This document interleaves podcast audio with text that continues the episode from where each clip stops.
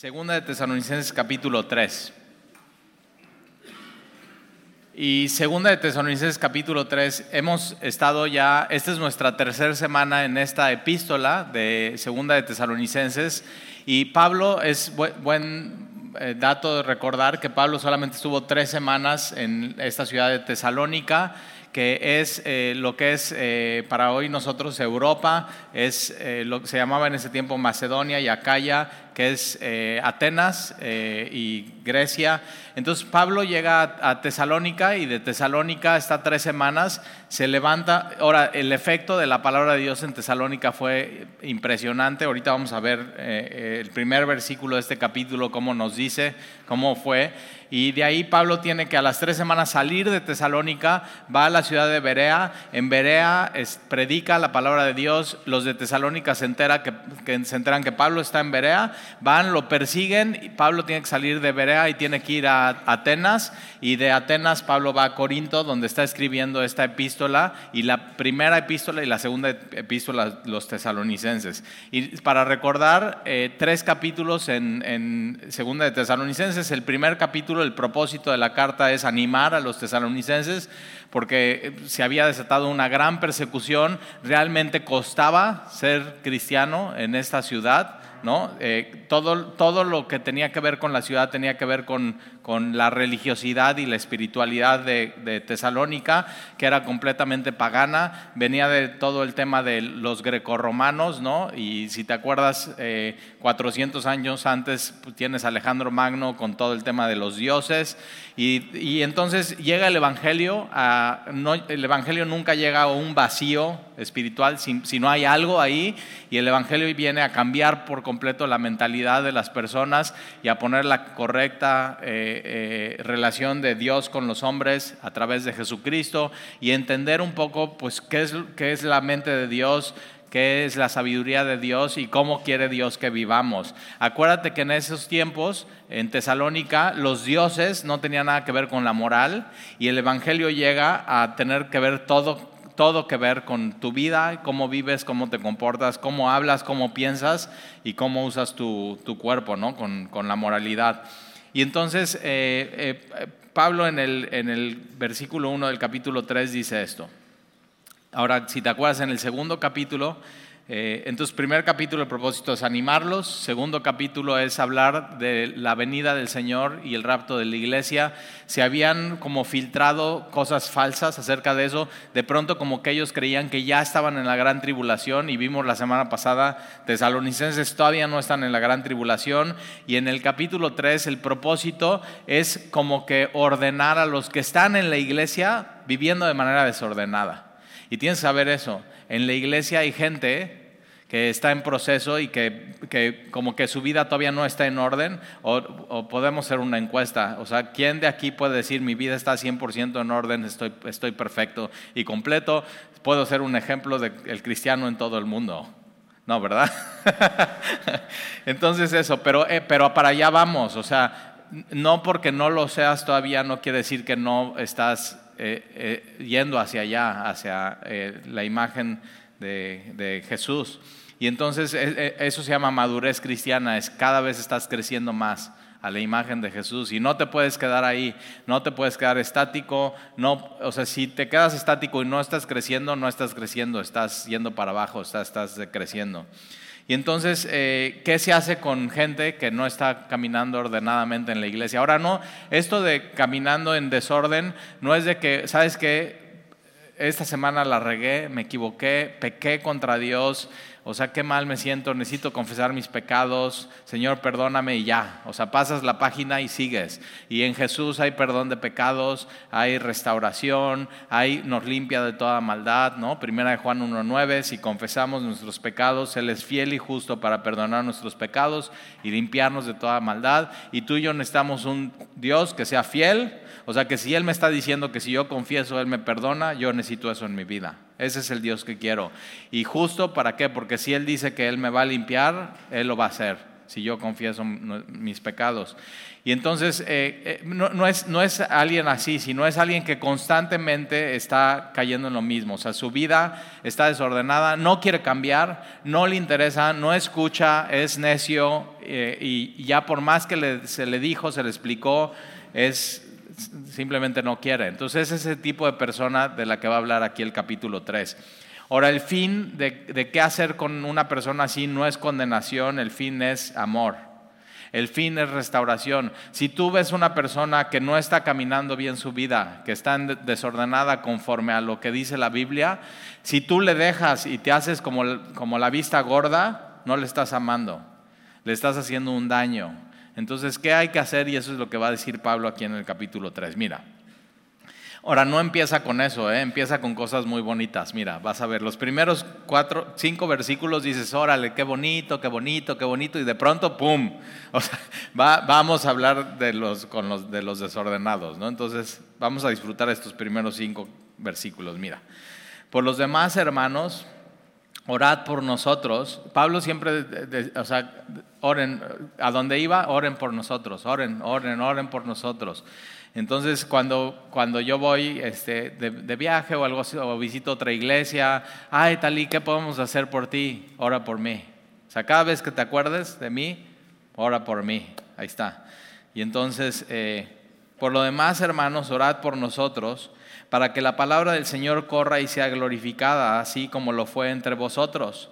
En Tesalónica esto pasó. La palabra de Dios corrió y fue glorificada y tuvo un efecto de mucho impacto. Y una de las cosas que yo, a mí me gusta, por ejemplo, cuando alguien está orando, no, pues hay que plantar una iglesia, hay que proclamar el Evangelio, hay que ir de misiones, siempre digo, escoge una ciudad grande, o sea, donde, donde Boca del Río, Veracruz, no te vayas a una ciudad pequeñita, un no es que no necesiten ahí el Evangelio, pero donde más impacto puedes tener. O sea, son los mismos recursos, para una ciudad chiquita que para una grande, pero en una grande lo que haces es que predicas el Evangelio, impactas a más gente y de ahí toda esa gente va a sus ciudades, o va a sus pueblos, o va de visita, o va de vacaciones y puede llevar el Evangelio. Y entonces eso es lo que pasa en Tesalónica. En Tesalónica ellos llevan el Evangelio a Macedonia y a Acaya, o sea, como a toda la región. Primera de Tesalonicenses, Pablo dice, cuando yo voy a las regiones cercanas, no, no necesito proclamar el Evangelio porque ya lo hicieron ustedes. Entonces era una iglesia muy evangelística las de los tesalonicenses. Y entonces Pablo dice que para que la palabra del Señor corra, ahora esta palabra correr, aquí me encanta como lo que está haciendo aquí Pablo es personificar la palabra de Dios, como en, un hombre, ¿no? Como en un corredor, alguien que corre. Y no sé si tú corras, ¿no? Y dices, Talí, no, o sea, yo corro 200 metros y ya me duelen las rodillas. Pero es eso, que es, tiene esta idea como de, corredor de velocidad. De, eh, vas a empezar, por ejemplo, si corres en el bulevar y dices, voy a hacer 5 kilómetros, y vas, y, vas con todo, o sea, y al final vas a apretar y no vas a dejar nada. Y esta es la idea, de la, que la palabra de Dios pueda correr sin estorbo, sin impedimento y que Dios abra las puertas. Eso es. Y eso pasó en Tesalónica. Y Pablo dice que donde nosotros vayamos eso pueda pasar, que la palabra de Dios pueda correr. Ahora dices, Talí, yo no corro nada, ni un kilómetro, ni nada. Pero, pero de chiquito sí te acuerdas cuando tu mamá te decía, córrele, ¿verdad? O sea, estaba, estaba haciendo tu mamá el desayuno y está haciendo los huevitos con, con machaca o los huevitos con salsa verde y abre el refrigerador y no hay tortillas. Y entonces que te decía, ten 20 pesos, córrele. Y entonces tú, pues, o sea, tú tenías que correr rápido, eh, cumplir tu misión y regresar para que no se enfriara el huevito. Pues tenías hambre, ¿cómo no lo ibas a hacer? Pero es esa idea de, o, sea, con todas tus fuerzas córrele y que no encuentres estorbo, no encuentres impedimento, ve y hazlo. Y tiene esta idea de que, y, una de las cosas que yo siempre digo que aquí en Veracruz eso, eso ha pasado con nuestra iglesia, o sea, la palabra de Dios llegó, ha corrido, ha llegado a personas que nunca hubiéramos imaginado que llegara. Por ejemplo, hoy este, una persona que, que vino aquí a la segunda reunión dice, Talí, ¿qué crees? Mi jefe del trabajo vino a las nueve de la mañana.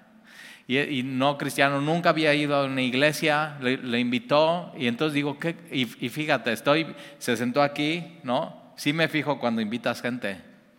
Entonces se invitó, a, yo nunca lo había visto y, estoy platicando con él en la prédica y estoy diciendo y así, y él muy receptivo, muy abierto, eh, me paro al final de la reunión, sale, me saluda, me se presenta, le digo, ah, pues yo soy Talí, me dice, ¿te llamas Talí? Digo, no, así me dicen, me llamo Neftalí, ya sabes todo la introducción.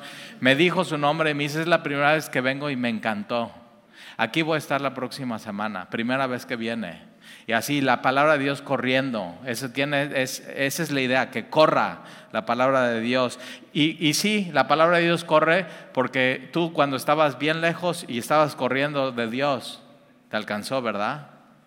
Corrió la palabra de Dios así, órale, vente. Y te alcanzó y te hizo suyo la palabra de Dios. tengo una prima que corremos a veces los sábados en el, en el bulevar, nos echamos 10 kilómetros y, este, y entonces eh, ves la parroquia del de, mar de Martí, muy bonita, te recomiendo vayas, te eches un café, ves la isla, muy bonito todo, así. Y entonces ella sale a correr un sábado, yo no iba ese sábado, y entonces dice, no, pues iba corriendo así, todo bien, y de pronto decide ahí justo en la parroquia darse la vuelta y correr de regreso. Y en eso ella va corriendo, da la vuelta, corre de regreso y y se encuentra con alguien en patines y choca. Así. Y digo, y, dice, no, y todo bien, todos viendo como vitrina en la parroquia, sacan sus celulares, están filmando así, pero es eso, que la palabra de Dios corre y de pronto, ¡pum!, te encuentra. Y no tienes a dónde ir, ¿verdad? Y te atrapa. Y entonces ya eres suyo. Y eso es lo, ese es el efecto de la palabra de Dios. Por eso este libro no es un libro común y corriente o sea, es, la palabra de Dios, es, cuando tú abres este libro, es Dios abriendo sus labios y hablando. Esa es la, la palabra de Dios inspirada por Él. Y entonces la palabra de Dios corra. Y no nada más corra, sino sea glorificada, sea exaltada. Y eso es lo que hacemos aquí en Semilla. Es la palabra de Dios, la ponemos muy en alto, la tomamos muy en serio. O sea, pesa en nuestras vidas, la respetamos, adoramos, la, o sea, amamos la verdad y decimos, eso quiero la palabra de Dios en mi vida. Y eso pasó en Tesalónica. Llegaron tres semanas, muchos, por eso mucha opresión y mucha gente yendo en contra del Evangelio porque tenía un gran impacto la palabra, estaba cambiando vida, estaba cambiando la ciudad. Y entonces muchos dicen, yo no quiero que cambie así la ciudad, quiero que se quede igual porque amo mi vida, amo mi pecado y entonces siempre te vas a dar cuenta de eso. Y, no sé si estés compartiendo con alguien la palabra, pero a veces eh, hay, hay como impedimentos y cosas. A mí me ha pasado que voy con alguien y entonces estoy orando por la persona y digo, le voy a hablar de Jesús y estamos tomando un café y digo, ahorita es cuando, ahorita es cuando. Y cuando justo voy a empezar a hablarle del Evangelio, así se cae una charola, un bebé empieza a llorar. Y, es, y entonces una de las maneras que tú puedes orar es eso, Señor, que tu palabra corra en la vida de esta persona y que la, lo atrape y úsame, Señor, para eso. Y glorifica tu palabra, Señor. Es tuya, es tu palabra. Exáltala, ponla muy en alto y que cumpla su propósito. Y eso es lo que queremos. Entonces, si tú hoy estás, no sé si de pronto te ha pasado con, como que con alguien no corre la palabra. o sea, como muy lento, muy, parece tortuga. Dice, no tiene efecto. Pero entonces ora, Señor, abre puertas, abre corazones. Tú tienes la llave de esa persona y que corra la palabra. Y nosotros, por ejemplo, hemos estado orando por Orizaba, ya de años, ¿eh? ya ahorita sí podemos decir de años, ya llevamos. Y hemos ido, y hemos ido a comer quesadillas, y hemos ido a ver el, Palacio Municipal. Las te recomiendo las quesadillas de queso Oaxaca eh, con flor de calabaza. Buenísimas. Yo digo, quiero ir otra vez a, a Orizaba. ¿A qué? ¿A plantar una iglesia? No, a comer las quesadillas. Pero es eso, ¿Qué, qué, cuál sería nuestro deseo? Que la palabra de Dios corra en Orizaba, como lo, lo ha hecho aquí en Veracruz. ¿Te imaginas un local en Orizaba, Semilla Orizaba, plantada por nosotros, los de aquí de Semilla, y decir, órale, ve el local y cómo se empieza a llenar y cómo empieza a venir la gente, y un servicio y ahora otro servicio y otro, y discipulados, niños corriendo. Entonces, ora por eso, que la palabra del Señor corra. Y si conoces otros estados y otras ciudades, otras iglesias, otros pastores, que, que, la palabra del Señor corra ahí y la palabra del Señor sea glorificada. Pero es, es juntos, hacemos eso. O sea, no es mi labor que corra la palabra de Dios en Veracruz, es tu, la, nuestra labor, juntos. Estamos en esto. Entonces, si, si no está, o sea, si Dios no te está usando para que la palabra de Dios corra, que te empiece a usar esta semana. Ahí está. Igual tu jefe de tu trabajo está esperando que lo invites. Tú no sabes. Igual dice, ¿por qué no me habías dicho antes? Ahí está. Y entonces que corra y sea glorificada así como lo fue entre vosotros. Y para que sean, versículo 2, y para que seamos librados de hombres perversos y malos. ¿Quién no quiere ser librado de hombres perversos y malos?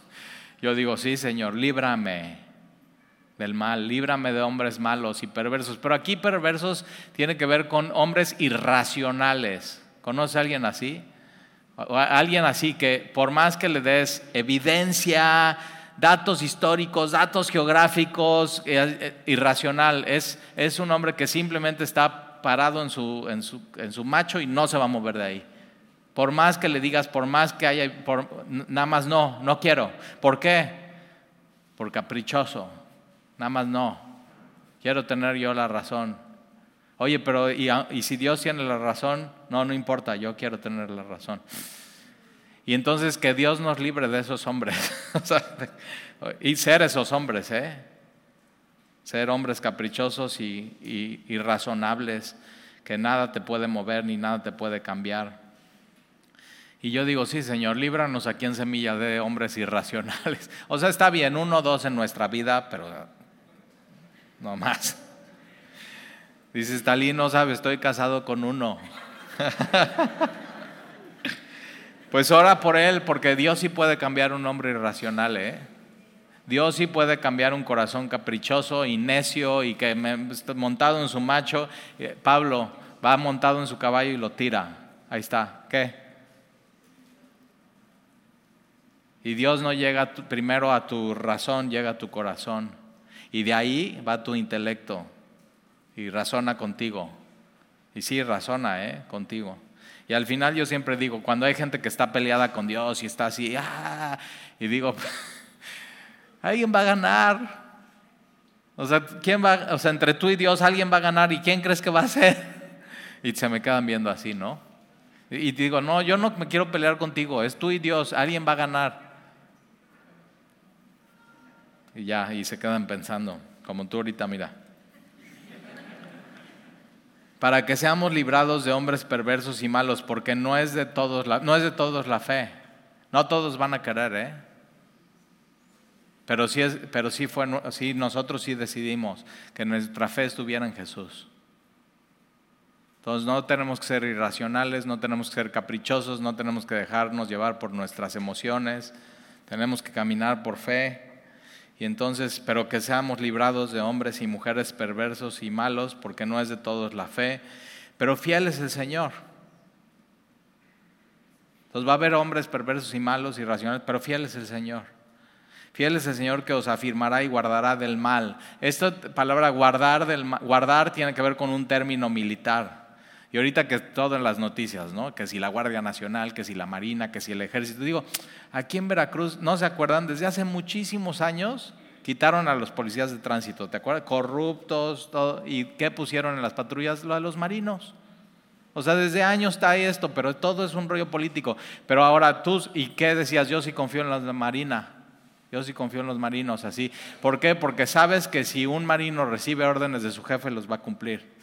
Y si, un, y si el jefe de los marinos dicen así, una palomilla de seis marinos, les dice, oigan, cuídenme a Talí, que nadie lo toque. ¿Ya? O sea, ya estás seguro. Ya puedes estar tranquilo, puedes andar por toda la ciudad. Ahora fíjate quién nos, esa es misma palabra, guardar es un término militar. ¿Quién nos guarda del mal? Dios. Él es el que, él, sus ojos están sobre ti. Si has puesto tu fe en Jesús. Sus ojos están sobre ti. Entonces, ¿por qué miedo? ¿Por qué temor? Él nos guarda del mal. si estamos en la fe. Entonces podemos vivir confiados, sin miedo. Versículo 4. Y tenemos confianza respecto a vosotros en el Señor en que hacéis y haráis lo que os hemos mandado. O sea, me encanta este versículo. Pablo dice, yo tengo confianza que lo que les enseñé esas tres semanas y les dije en la primera tesalonicense y les voy a decir ahorita en segundo, yo sé que lo van a hacer. Es como cuando tus hijos o tus sobrinos, ¿no? Que dices, ah, y, o igual te pasó a ti, igual tú eras así, que tu papá te dice, oye, voy al súper y en lo que vengo recoges tu cuarto. ¿Nunca les has dicho así a tus hijos? Y tú que te vas bien confiado que lo van a hacer, ¿verdad?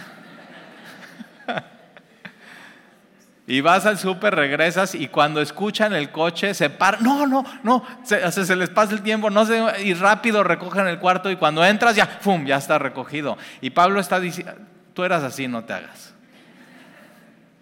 Y Pablo está diciendo eso, yo confío, pero fíjate, ¿en quién confía? En el Señor. No confía en, los, confía en el Señor, en que lo que se les ha enseñado lo van a poner por obra. ¿Por qué? Porque Dios pone el querer como el hacer por su buena voluntad. Él te da el poder para hacer lo que dice su palabra. Él quita impedimentos y quita estorbo para que puedas obedecerle. Y sus mandamientos son buenos y te conviene. O sea, cuando tus hijos no quieran hacer lo que te... O sea, le dices, recoge tu cuarto, te lavas los dientes, eh, lavas tu baño, eh, tiendes tu cama y nada más no quieran, y no quieran, y no quieran. O sea, siéntate con él y digo, a ver, te estoy pidiendo una, una o sea, te estoy pidiendo que mates un perro, te estoy, no, te estoy pidiendo cosas buenas que te van a hacer sentir bien, que te, y es lo mismo, Dios nos ha pedido cosas buenas en su palabra, que nos van a hacer sentirnos plenos y completos. Yo, por ejemplo, o sea, yo vengo, predico y mi confianza es que lo que te digo, en la, que es de la palabra, lo vayas a hacer. Porque yo no me puedo ir contigo después de ahorita a desayunar. Qué rico. Me encantaría, pero tengo otra reunión a la una.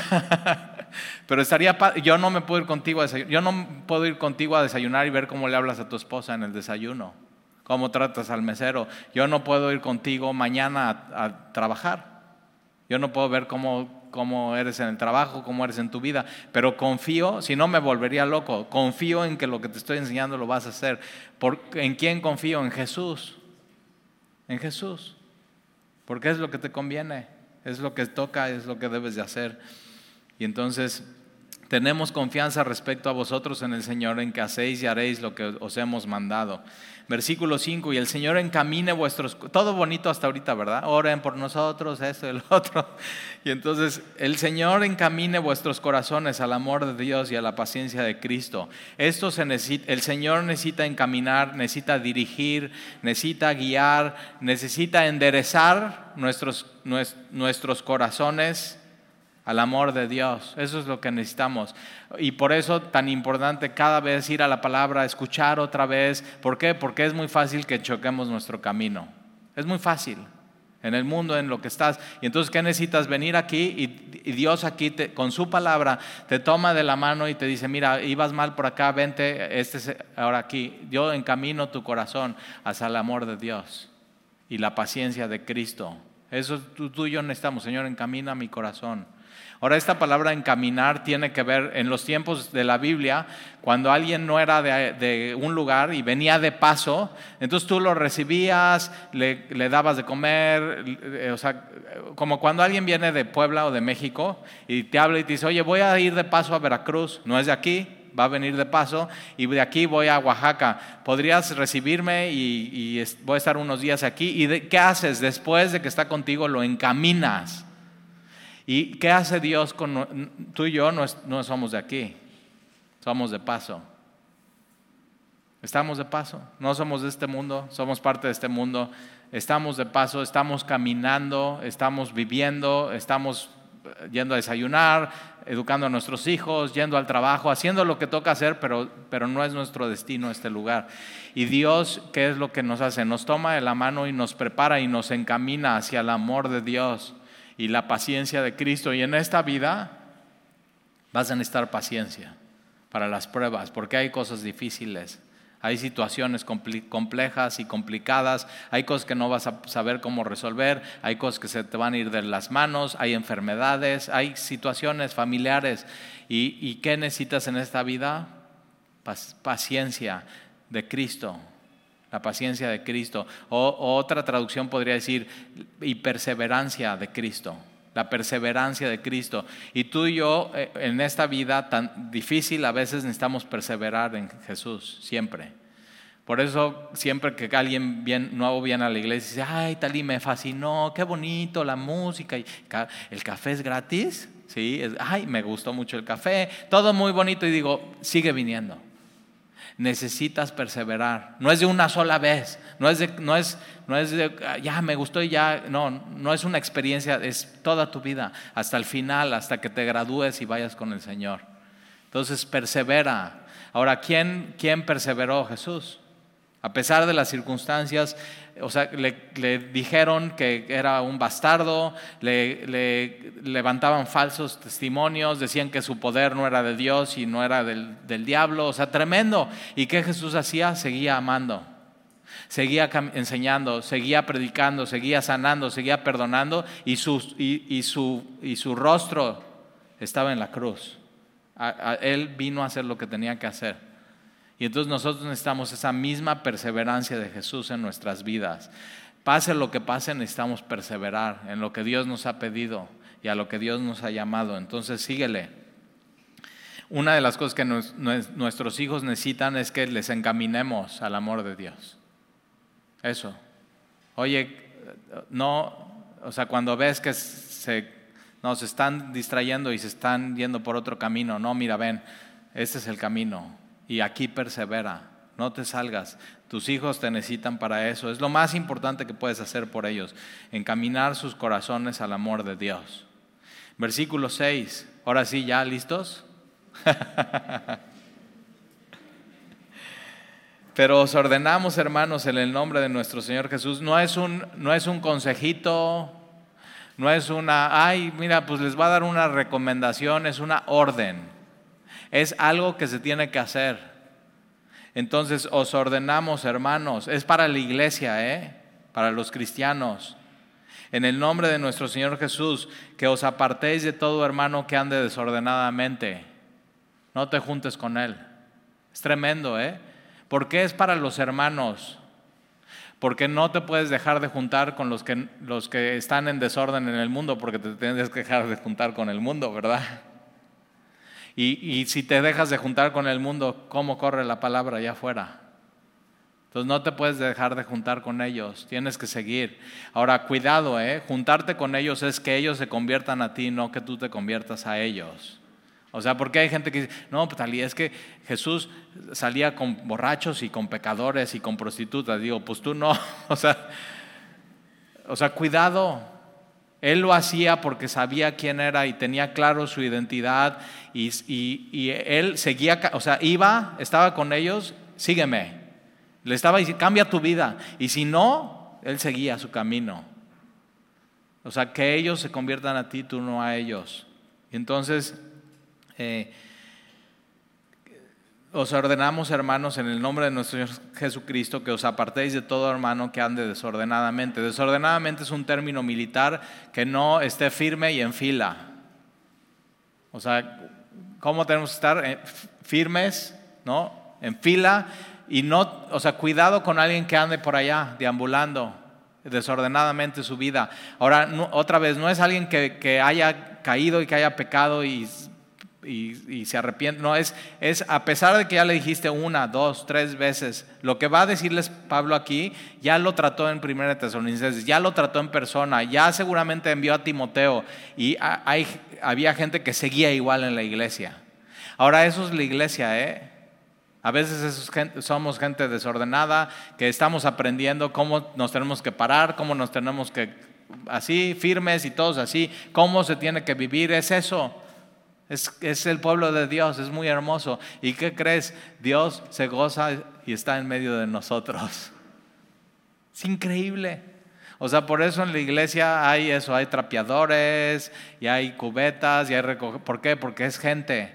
y estamos caminando y, y, a veces somos desordenados y torpes y tiramos el café. Por eso hay lavabos en el baño y hay jabón y hay toallas. O sea, por eso, porque es el pueblo de Dios y Él se goza estar entre nosotros. Nada más piensa en eso. Él, él se, se goza y se mueve entre nosotros.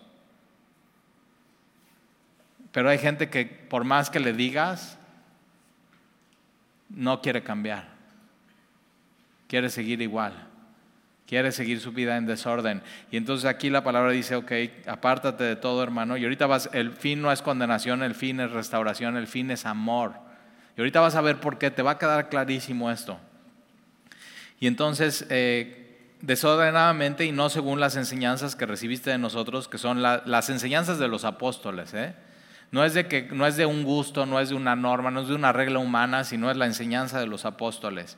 Versículo 7, porque vosotros mismos sabéis de qué manera debéis imitaros pues nosotros no anduvimos desordenadamente entre vosotros, ni comimos de balde el pan de nadie, sino que trabajamos con afán y fatiga día y noche, para no ser gravosos a ninguno de vosotros, no porque no tuviéramos derecho, sino por, daros nosotros mismos un ejemplo para que nos imitaseis. Entonces ya más o menos puedes ver con este versículo de cómo de qué va a hablar Pablo y, y ya lo vas a ver por completo, pero Pablo está diciendo, acuérdense, cuando nosotros estuvimos con ustedes, nosotros y Pablo siendo apóstol, nosotros trabajamos y comimos nuestro pan y estuvimos de fatiga, día y noche, 100% trabajábamos para, para alimentarnos y 100% en eso estábamos en el ministerio y predicábamos el Evangelio. Y la palabra de Dios era glorificada y corría en Tesalónica. Y, y, mira lo que dice versículo 9, no porque no tuviésemos derecho, o sea, Pablo sabe, como apóstol, él tiene el derecho de llegar a un lugar y decir, yo soy apóstol de Jesucristo, voy a estar predicando aquí por unas semanas, vamos a recoger una ofrenda porque yo me voy a dedicar por completo a la predicación de la palabra. Jesús mismo dijo, el obrero es digno de su salario, pero Pablo, por amor, dice, no voy a tomar ese derecho. Porque les voy a enseñar cómo, cómo un hombre tiene que trabajar día y noche y el trabajo le hace bien. Ese es Pablo renuncia a sus derechos por amor. Y vivimos en una época de eso, no, eh, mis derechos, o sea, mis derechos. ¿Y, y Jesús qué? Jesús siendo Dios, tenía todo el derecho de ser glorificado, tenía todo el derecho de destruir la humanidad por pecadores. Se despojó y se hizo siervo y obediente hasta la muerte de cruz. Filipenses capítulo 2. Entonces Pablo Dice, imítenme a mí, un ejemplo. Versículo 10, porque también cuando estábamos con vosotros, entonces aquí viene la, o sea, eh, lo más importante del capítulo 3 y por cuál es el desorden, qué es lo que estaban en desorden en Tesalónica, capítulo 10. Porque también cuando estábamos con vosotros, entonces ya les había dicho, cuando estaban con ellos, ya les había dicho en primera Tesalonicenses, les vuelve a decir ese, y no, nada más no, no entienden. Hay gente que no quiere poner su vida en orden. Entonces, ¿qué hacer con ellos? Entonces también cuando estábamos con vosotros os ordenábamos esto. Si alguno no quiere trabajar, tampoco coma. Muy claro, muy sencillo. No tienes que ir al original, al griego y al hebreo. Si, si alguno no quiere, ahora ojo, ¿eh? no dice si alguno no puede trabajar que no coma, porque el que no puede, para eso está la iglesia. Misericordia. Entonces hay casos en semilla de alguien que tiene una situación en su vida y no puede trabajar, o sea, está impedido a trabajar, quisiera trabajar, pero no puede trabajar y entonces entre varios decimos, vamos a ponernos de acuerdo y vamos a ayudarle a este hermano. Y es generosidad, eso tiene que haber en la iglesia. Pero aquí había gente que podía trabajar y no trabajaba, no quería trabajar. Y entonces Pablo dice, o sea, y en, México tenemos hasta dichos de eso. A la gorra, ni quien le corra, ¿verdad? O sea, la quesadilla ajena es más buena que la, la de uno. O sea, sí, siempre es eso, pero, pero la Biblia no enseña eso. La Biblia dice, ¿quieres comer? Tienes que trabajar. Y si no estás trabajando y puedes trabajar, estás en desorden con los mandamientos de Dios. ¿Por qué? Porque eh, o sea, el primer hombre, Adán, lo primero que hizo Dios con él fue darle un trabajo. Vas a ocuparte del huerto, vas a poner nombre a los animales y, es un cultivo, un huerto y vas a cambiar la cultura. Eso es lo que Dios le dice a Adán. Y le hace bien el trabajo al hombre.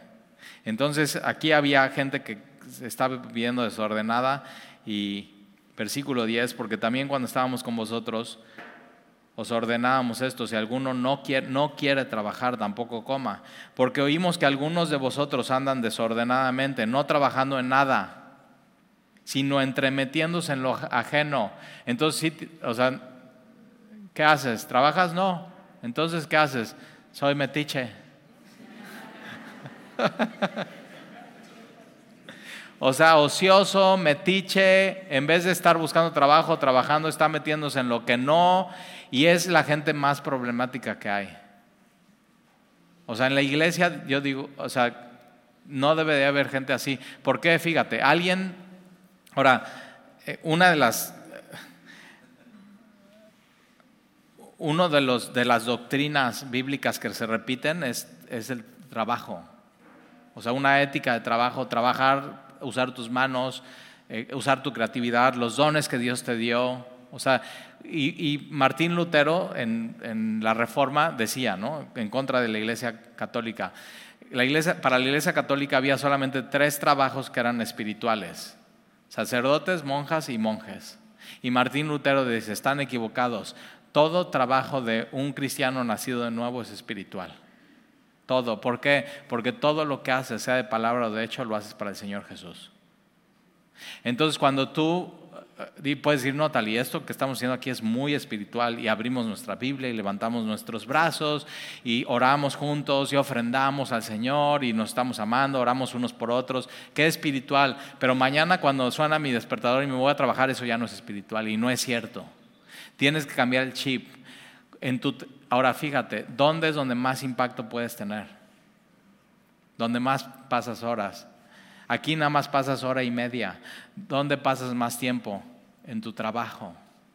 Y ahí es donde la palabra de Dios puede correr y puede correr con poder. Y ahí puedes honrar la palabra de Dios y obedecer a Dios en esa circunstancia, en tu trabajo.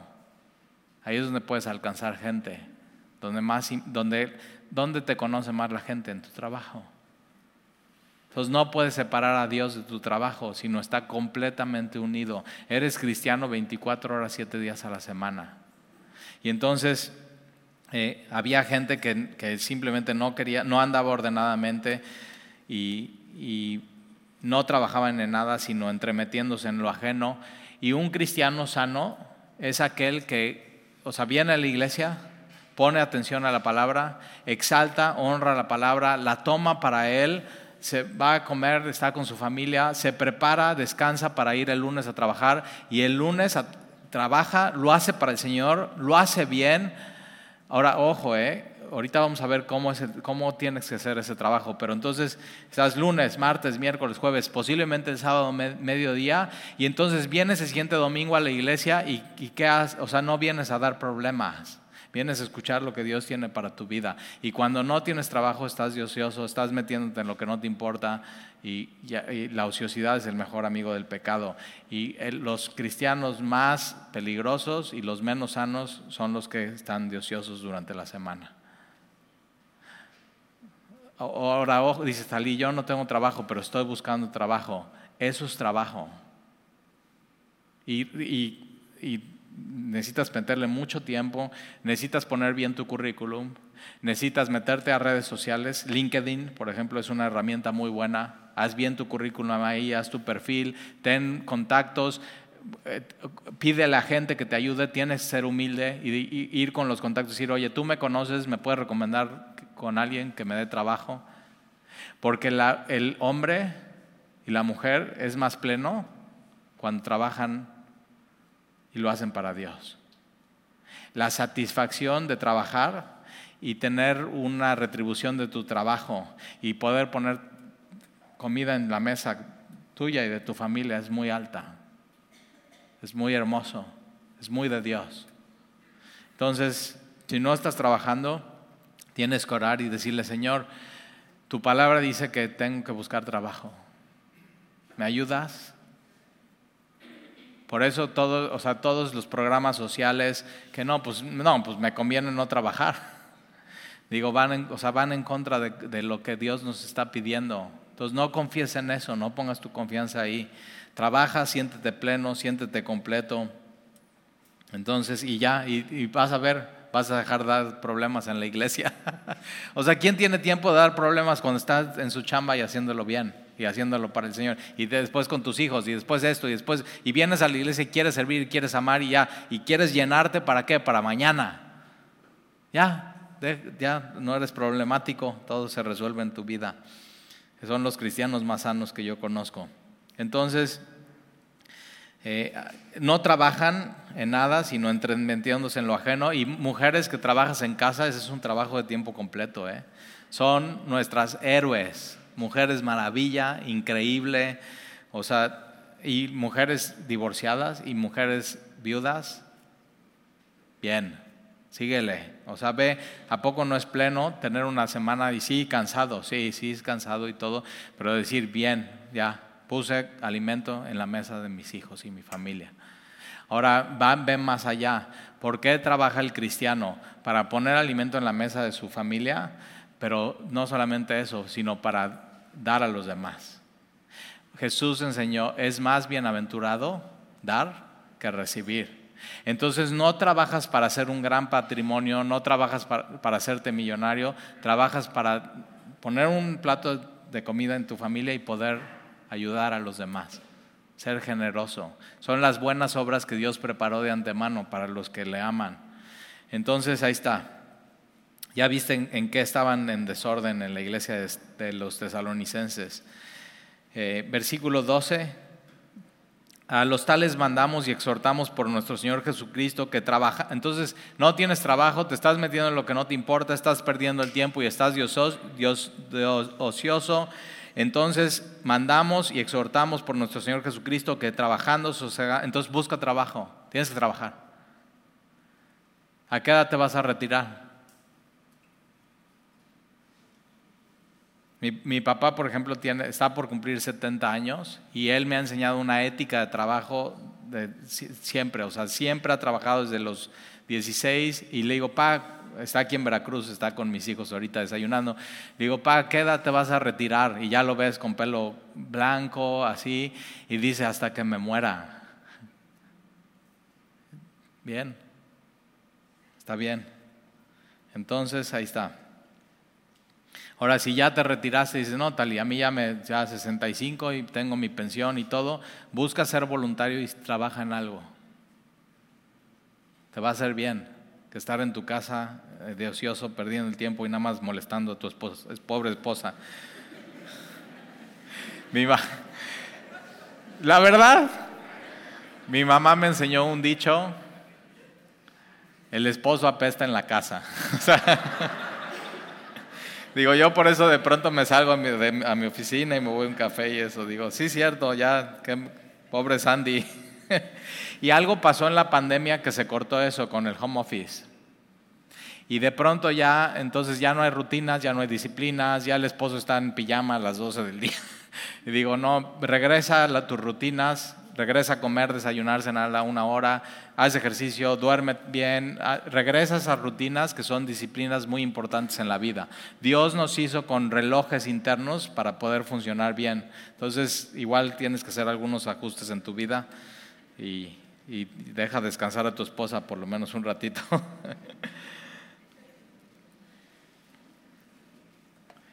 Versículo 12, a los tales mandamos y exhortamos por nuestro Señor Jesucristo que trabajando sosegadamente coman su propio pan, trabajando sosegadamente, esta palabra sosegadamente es tranquilamente, trabaja tranquilamente con constancia, no busques hacerte rico de un día a otro.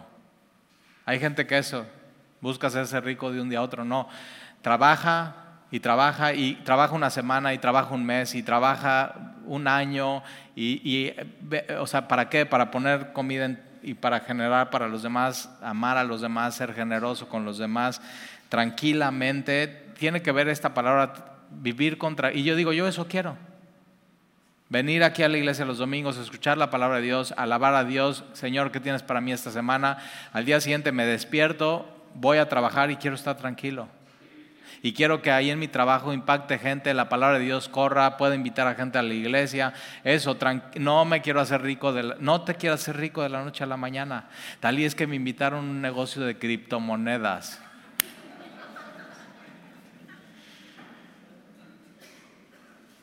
Ven y te doy un coscorrón terminándola.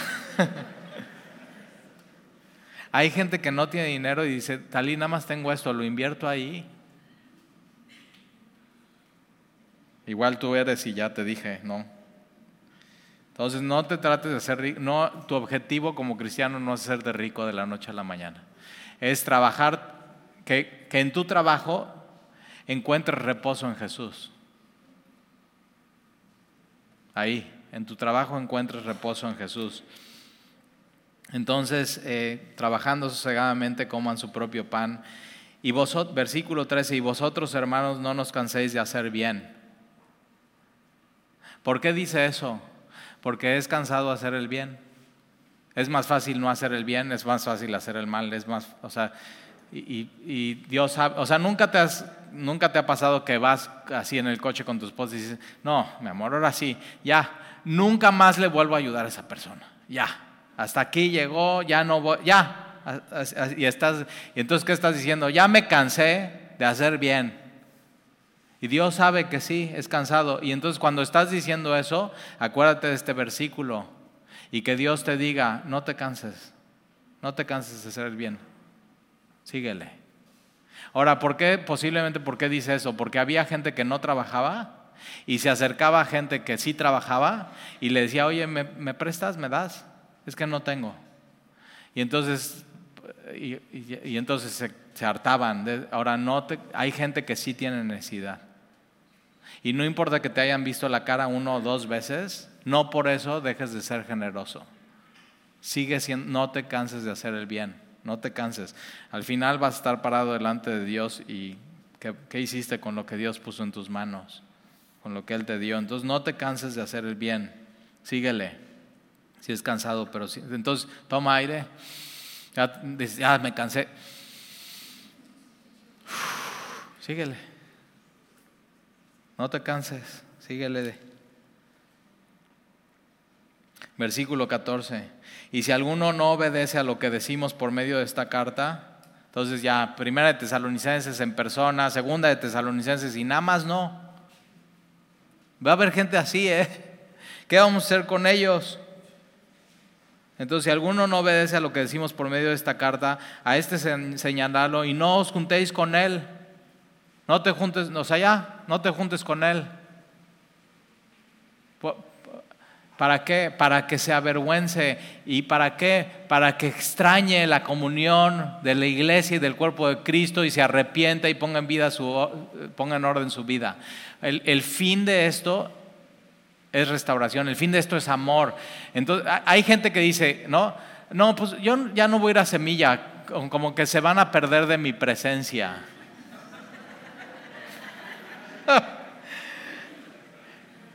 Digo, oye, cuando tú vienes a semilla, Jesús se goza. Cuando tú vienes a es, es, tener la, mente correcta. O sea, y, y, nosotros, por ejemplo, o sea, yo digo, yo no podría no venir a semilla. Amo la coinonía, amo la comunión, amo lo que Dios hace entre nosotros, amo los testimonios, amo alabar, amo orar, amo que Dios me dé oportunidades para hacer el bien, amo eso y no podría estar sin esto. Entonces cuando, cuando Dios dice, ok, quítenle eso, que, es, que solamente una iglesia, el cuerpo de Cristo lo puede dar. Entonces que la persona que no tenga eso diga, no, pues ya voy a poner en orden porque sí extraño, sí quiero eso. Esa es la idea. Entonces, restauración de la comunión con Dios. Versículo 15, más no lo tengáis por enemigo. No es tu enemigo, ¿eh? No es tu enemigo, es tu hermano. Es tu hermano. Y el fin es amor. Entonces no, no lo tengáis por enemigo, sino amonestarle como hermano. Versículo 16, y el mismo Señor de paz os dé siempre paz. Me encanta eso. el Señor de paz, Jesús, el príncipe de paz. El mismo Señor de paz os dé siempre paz en toda manera. Esto en toda manera es en toda circunstancia. Entonces va a haber circunstancias en tu vida donde tú necesites que Dios mismo, Jesús, el príncipe de paz, el Señor de paz, te dé paz. Y tú puedes estar en circunstancias muy complicadas y tener paz por tener comunión con Jesús. Y digo, yo necesito esto. El mismo Señor de paz os dé, y dice siempre. Entonces puedes vivir una vida de plenitud en tu trabajo, en lo que haces. Y Él siempre te va a dar paz en toda circunstancia. El Señor sea con todos vosotros. Mira qué hermoso. El Señor sea con todos ustedes. El Señor sea contigo. El Señor siempre está contigo. Y es el Señor de paz y siempre está contigo. Las, las atutaciones de mi propia mano de Pablo, acuérdate que habían falsificado algunas cartas y Pablo dice, a ver, déjenme escribir esto. Tenías gente que él dictaba, se escribía, dice, no, esto yo. Y yo, por ejemplo, cuando veo una carta de mi mamá, reconozco su letra inmediatamente. O sea, tiene una manera de hacer la A, que digo, eso es sello de mi mamá. No, nadie puede decirme que me escribió una carta que es mi mamá si no tiene esa así. Y Pablo dice, esta es mi carta, es, vean, no es falsificada, esta es mi letra, me conocen, es de mi propia mano, de Pablo, que, eh, que es signo de toda carta mía, así escribo, versículo 18, la gracia, tú necesitas esto en tu vida. Y si tú hasta hoy no has recibido la gracia de Jesús, la necesitas recibir hoy. Es su favor inmerecido, que incluye su perdón, incluye su salvación, incluye su misericordia, incluye todo lo que necesitas para poder hacer tu trabajo mañana en tu oficina, en donde, en donde estés, en donde trabajes, en el campo, en los pozos petroleros, en un barco, en donde sea, y hacer tu trabajo para Él. La gracia. Recibe hoy su gracia. La gracia de nuestro Señor Jesucristo sea con todos vosotros. Amén.